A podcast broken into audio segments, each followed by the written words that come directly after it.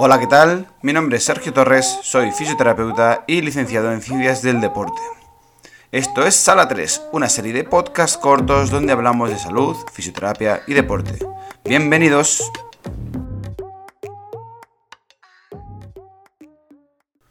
El Pilates hace tiempo que dejó de ser una novedad. A pesar de ser una disciplina que lleva en nuestra sociedad tan solo unas pocas décadas, sus beneficios son ampliamente conocidos. Hoy hablaremos del Pilates para principiantes y de lo que todo potencial alumno debe saber. El Pilates es una gran forma de trabajo para mejorar la salud, pero como siempre, no todo vale. Explicaremos en qué consiste lo que se puede y no se debe hacer y mucho más. No te lo pierdas, empezamos.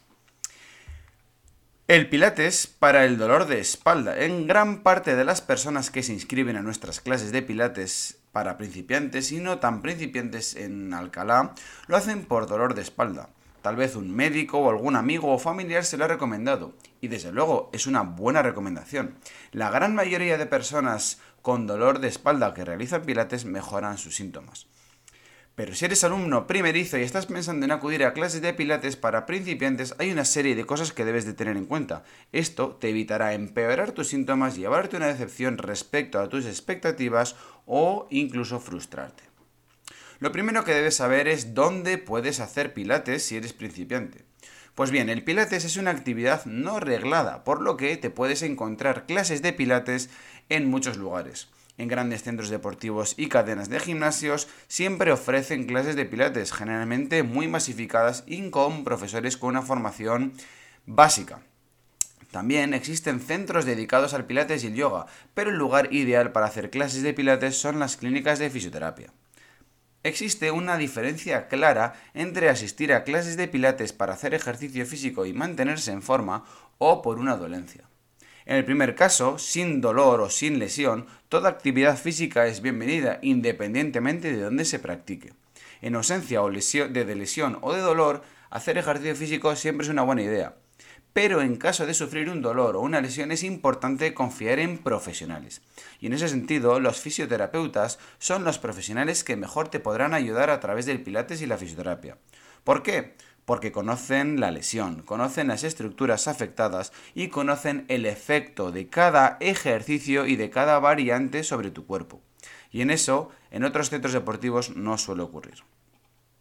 Entonces, ¿qué le debo decir a mi profesor? Pues cuando acudes por primera vez a clases de pilates es importante que hables con el profesor para explicarle tus objetivos personales. En caso de sufrir un dolor o una lesión, el fisioterapeuta que imparte las clases debe saberlo. De esta forma te podrá asesorar mejor y además esa información le permitirá adaptar los ejercicios para que puedas realizarlos sin riesgo y sin dolor.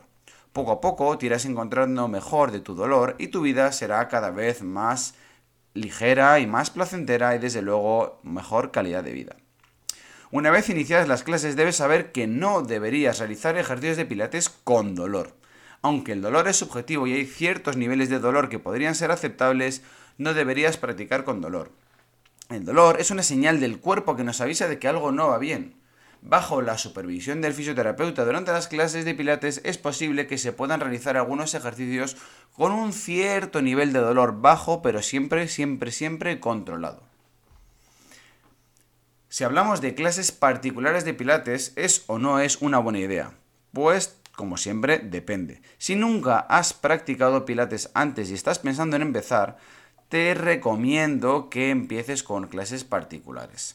En general, te recomendamos que, aunque sea un pelín más exigente a nivel económico, se trata de una inversión muy rentable para tu salud. Y además no es para siempre, es solo el principio. Hacer un pequeño número de clases particulares de Pilates te ayudará a entender mejor las bases de esta actividad. El Pilates está basado en el trabajo de fuerza con alto control del cuerpo. Hay una serie de consignas básicas como el control de la pelvis, la respiración, que son fundamentales, y la mejor forma de aprenderlas es con una serie de clases privadas. Posiblemente el número de clases que necesites sea bajo, entre 5 y 10, dependiendo de tu nivel y de coordinación, y de lo que practiques en casa. Eso sí, una vez aprendidas las bases del Pilates, te recomendamos que acudas a un centro donde los grupos sean reducidos. Cuantos menos alumnos por clases, mayor, mayor será el control que tiene el profesor sobre cada alumno y por lo tanto mayor será el número de correcciones. Al final piensa que las clases de Pilates están basadas en el control del cuerpo, por lo que las correcciones del profesor son muy necesarias. Debes esperar que el profesor o profesora lo haga. Si no lo hace, posiblemente tu progreso sea lento o incluso te acabes lesionando. Esto podría provocar un abandono prematuro y por lo tanto frustración. Cuando ya tengas un grupo de pilates y tu profesor conozca tu caso y tus objetivos, ya solo queda disfrutar es importante que sepas que el Pilates no es aburrido. Así que si te aburres en tus clases de Pilates, cambia de centro. El aburrimiento solo lleva a la falta de motivación y por lo tanto al abandono. Tu objetivo es mejorar tu salud y para ello es necesaria la constancia. Una clase de Pilates debe ser amena, divertida y variada, y así conseguiremos que la adherencia de los alumnos sea alta y consigan sus objetivos. Nosotros en Physiotherapies tenemos nuestro propio método de clases de pilates y ofrecemos clases tanto particulares como grupales y en todas ellas nuestro objetivo es conseguir la mejora de la salud de nuestros pacientes a través de clases de pilates orientadas a ello, pero siempre divertidas y variadas para mantener en todo momento la motivación del alumno. Pues bien, amigos, hasta aquí el podcast de hoy donde hablamos de lo que debe conocer cualquier alumno de Pilates que vaya a empezar por primera vez en su vida a impartir estas clases. Esperemos que os haya gustado el podcast y como siempre daros las gracias por estar aquí un día más. Nos vemos en el siguiente podcast. Un abrazo, un besito, hasta luego.